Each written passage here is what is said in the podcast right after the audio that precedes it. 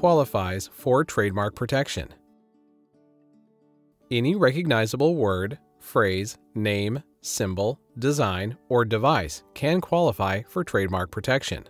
Although these seem like very broad categories, the USPTO has defined and differentiated these in interesting and surprising ways.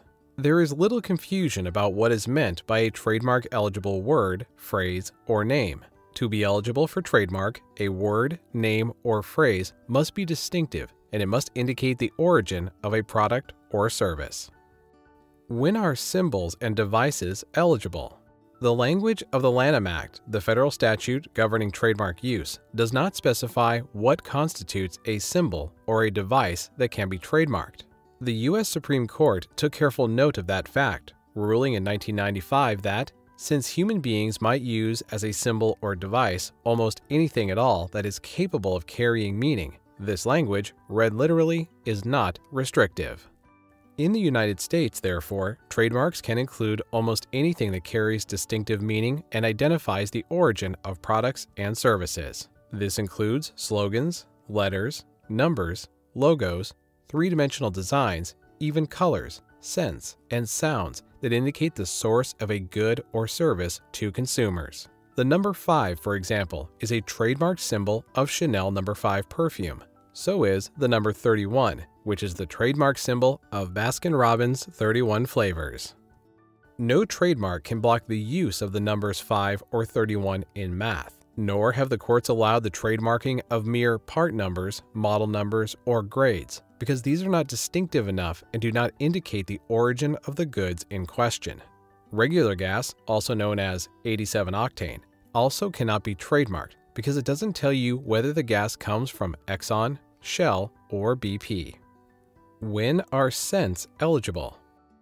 The fundamental case for determining the trademark eligibility of a scent came about when the USPTO denied Celia Clarke's 1990 request for a trademark on yarns and threads with a fresh floral fragrance reminiscent of plumeria blossoms. She appealed, and the Trademark Trial and Appeal Board overruled the examiner, granting her a trademark for the scent. However, a trademark cannot be granted for any scent that serves a function other than identifying the product's source.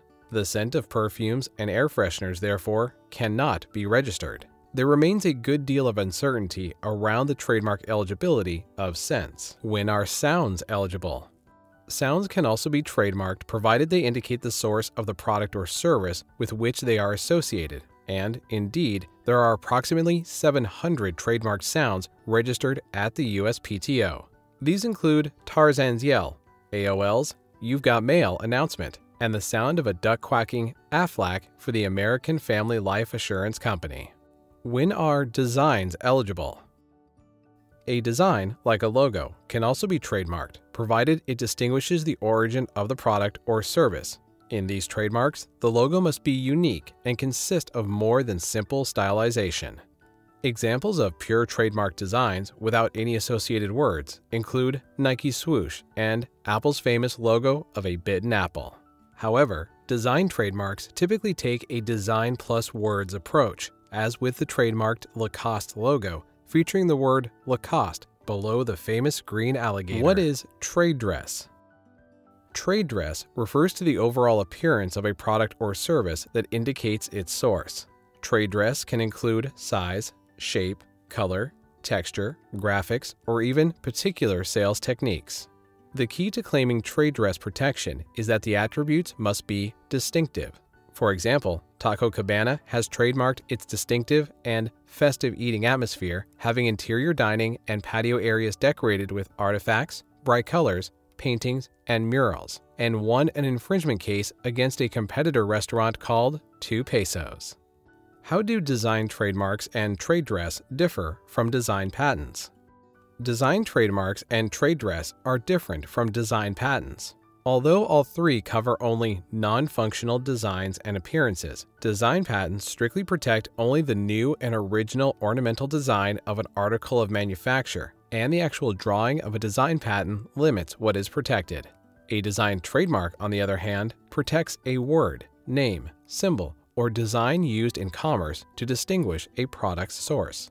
Trade dress protects the overall appearance of the product and can include anything that gives a product or service meaning and distinguishes it from those of any other producer. A design patent might protect the new and original ornamental design of a lamp, for example, so long as that appearance does not affect the lamp's function. A design trademark would protect the words or symbols used on the lamp that identify it as coming from a particular producer. Trade dress protects the look and feel of the lamp.